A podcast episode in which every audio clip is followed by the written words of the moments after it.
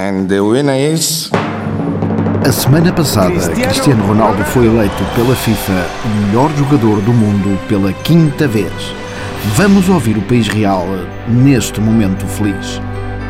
Almirolho, a Rifana, eu acho que o Cristiano Ronaldo mereceu o quinto prémio de melhor jogador do mundo da FIFA. Só tenho pena que o professor Marcelo não tenha ido à cerimónia para dar um abraço de consolação ao Neymar e ao Messi. Pronto, lá, lá vinha na capa da Times de novo, não é? Bom, tanto podia abraçar como podia passar-se.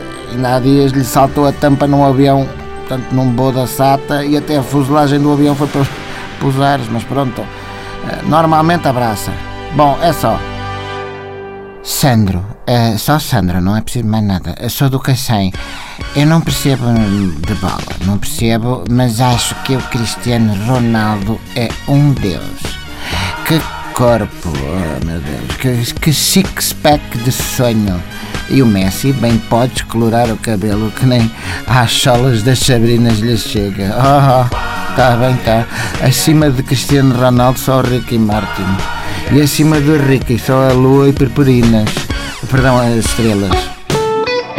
Sou a Ruth da Ariosa, tenho 34 anos e gosto muito do Cristiano Ronaldo e só tenho a dizer que fiquei pior que estragada de ver uma desemvergonhada qualquer a dizer que o Cristiano, depois de esfregar nela, lhe deu 300 euros para o táxi. Só se o esfraganço foi em Madrid e ela veio de táxi para Lisboa. Estampilha no... Ei, olha, na minha rua quem leva 300 euros para o esfraganço tem um nome e eu só não digo aqui qual é porque tenho muito respeito por animais malhados e com dois estômagos. Cala a boca, Ruta.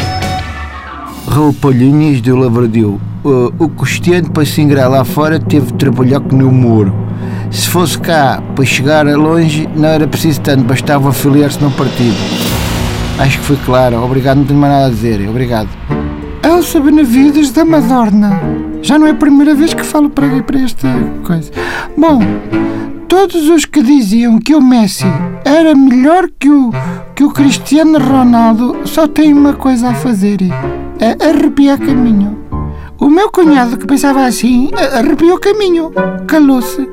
Era bom que todos arrepiássemos caminho quando é preciso. Eu arrepio caminho. Quando vejo que não há solução, eu arrepio caminho. E vocês arrepiam caminho? É bom que arrepiem.